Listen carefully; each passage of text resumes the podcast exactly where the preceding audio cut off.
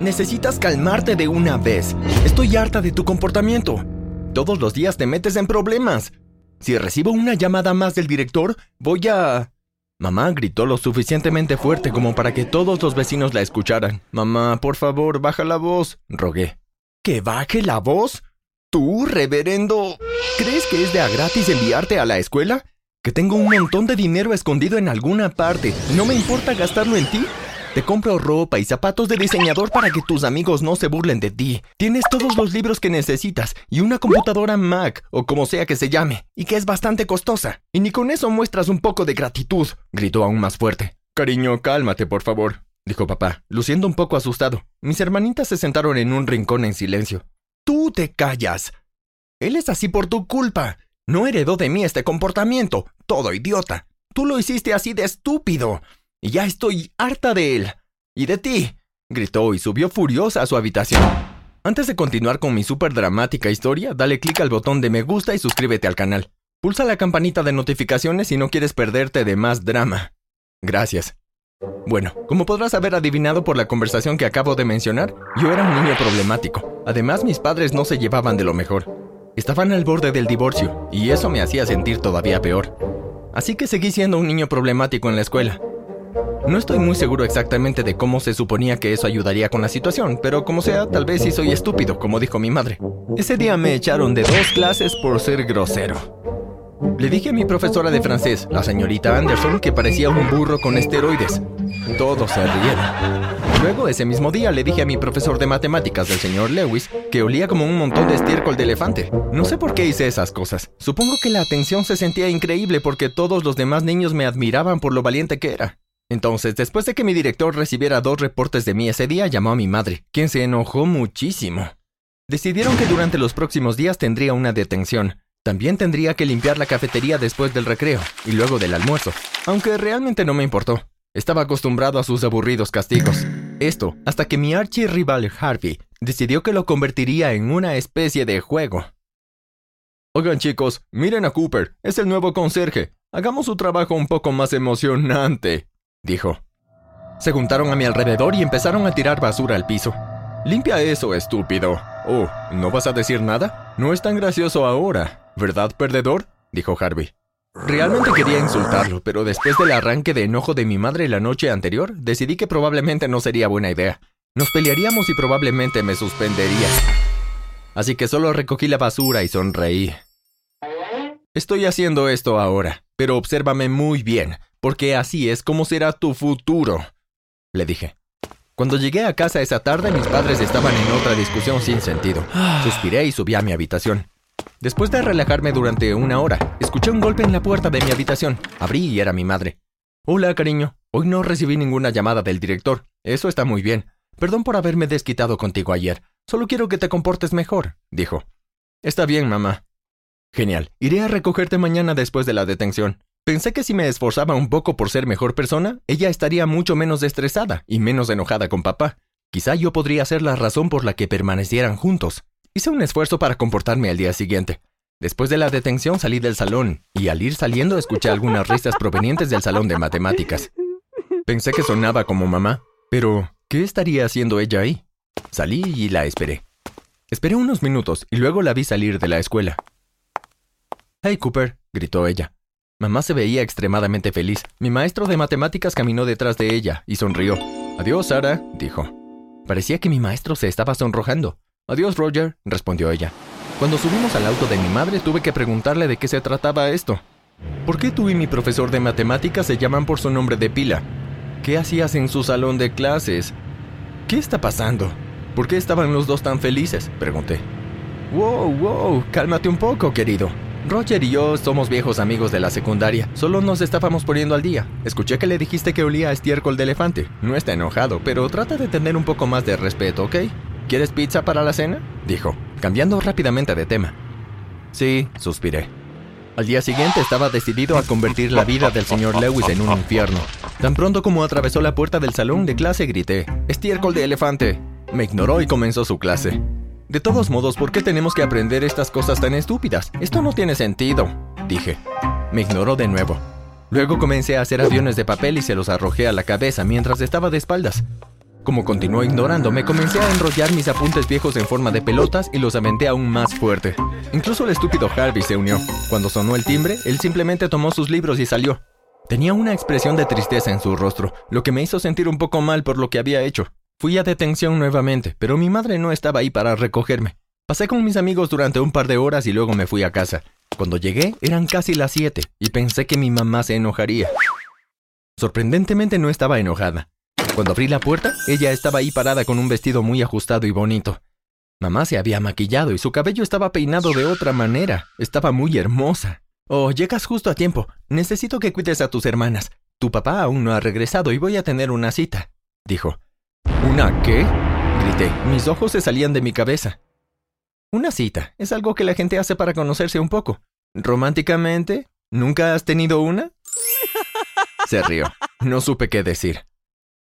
Se puso un par de tacones altos que ni siquiera sabía que tenía. Luego se paró nerviosamente junto a la puerta. Después de unos diez minutos sonó el timbre. Abrió la puerta rápidamente y me quedé sin aliento al ver quién estaba ahí.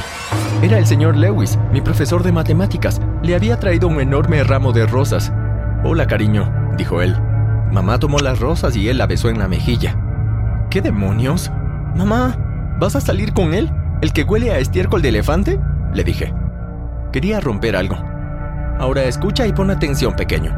Ten algo de respeto por Roger. No me hagas enojar. Ahora ve a cuidar a tus hermanas. Asegúrate de que estén en la cama a las 8. Ah, y pon estas flores en un poco de agua. Buenas noches, dijo con severidad. Cuando salió con el señor Lewis, él se volteó y me guiñó un ojo. Era un guiño que decía, ajá, me vengaré por todo lo que me hiciste hoy, mocoso odioso. Por eso no me dijo nada antes. Sabía lo que iba a hacer. Ah, ¿Qué voy a hacer ahora? pensé. Después de acostar a mis hermanitas, me quedé en la sala viendo la televisión. La puerta principal se abrió y entró papá. Hola, hijo, dijo él. Hola, papá, ¿dónde estabas? Tenía mucho trabajo que terminar en la oficina. ¿Dónde está mamá? Se fue a una cita, dije, mientras ponía los ojos en blanco. Papá se veía devastado. Ok, pero espero que la pasen bien, dijo, y luego caminó hacia su habitación luciendo como si alguien acabara de dejar caer un piano sobre su cabeza. Me sentí triste por él y me dolió ver cómo el matrimonio de mis padres se desmoronaba. De alguna manera tenía que ayudarlos a permanecer unidos. El primer paso tendría que ser deshacerse de ese horrible profesor de matemáticas con olor a estiércol, pero ¿cómo? No lo sabía. Los siguientes días fueron horribles. Mamá tenía citas con él cada noche. Papá y yo nos entristecíamos cada vez más, pero mamá siempre estaba feliz. Ella preparaba nuestras comidas favoritas y siempre tenía algo positivo que decir. Mamá también prestaba más atención a su apariencia. Siempre se maquillaba y vestía ropa bonita. Seguí metiéndome en problemas en la escuela y el director seguía llamando, pero a ella no parecía importarle. Tengo que pensar en algo, pensé. Decidí que hablaría con el señor Lewis después de clase. Al día siguiente hice eso, precisamente. Pero primero fui un completo y perfecto angelito en su clase, porque me di cuenta de que lo necesitaba de mi lado para que esto funcionara. Me acerqué después de que todos salieron del salón. Disculpe, ¿podemos hablar? dije. Claro, amigo, ¿qué pasa? sonrió. Se trata de mamá. Él sonrió de nuevo. Ah, la hermosa Sara. Sí, bueno, la cosa es que no quiero que mis padres se divorcien. Papá realmente la ama y éramos una familia feliz hasta hace unos años. Las cosas iban mejorando hasta que entraste en escena. Tengo dos hermanas pequeñas y, bueno, quiero que crezcan en una familia feliz, así que te lo ruego, ¿podrías dejar de ver a mamá? Le dije casi llorando. Se puso serio por un rato y luego sonrió. Ok, entiendo, pero primero tengo algunas condiciones. Tienes que hacer todo lo que te pida que hagas. Vas a tener que ser el mejor alumno de esta clase. Tus notas tienen que ser perfectas. Nada menos que una A. No más faltas de respeto ni tirar papeles o hacer comentarios groseros. Tienes que comportarte perfectamente. Tampoco puedes meterte en problemas en ninguna otra clase. Sin peleas, suspensiones, detenciones, nada. Y si lo olvidas, volveré a salir con tu mamá. Cancelaré mi cita con ella esta noche para demostrarte que hablo en serio. Vaya, esto realmente va a afectar mi credibilidad en la calle. Bueno, si la escuela fuera una calle. Pero no tengo otra opción, pensé. Acepté sus condiciones. Nos dimos la mano y me fui a casa. Esa noche mamá se quedó en casa y vio una película con mis hermanas. Papá parecía un poco más feliz de que ella estuviera en casa. Al día siguiente el señor Lewis me estaba esperando en la puerta tan pronto como llegué a la escuela. Recuerda nuestro trato, dijo, y luego se alejó. Ese día en clase hice todo lo que me pidió.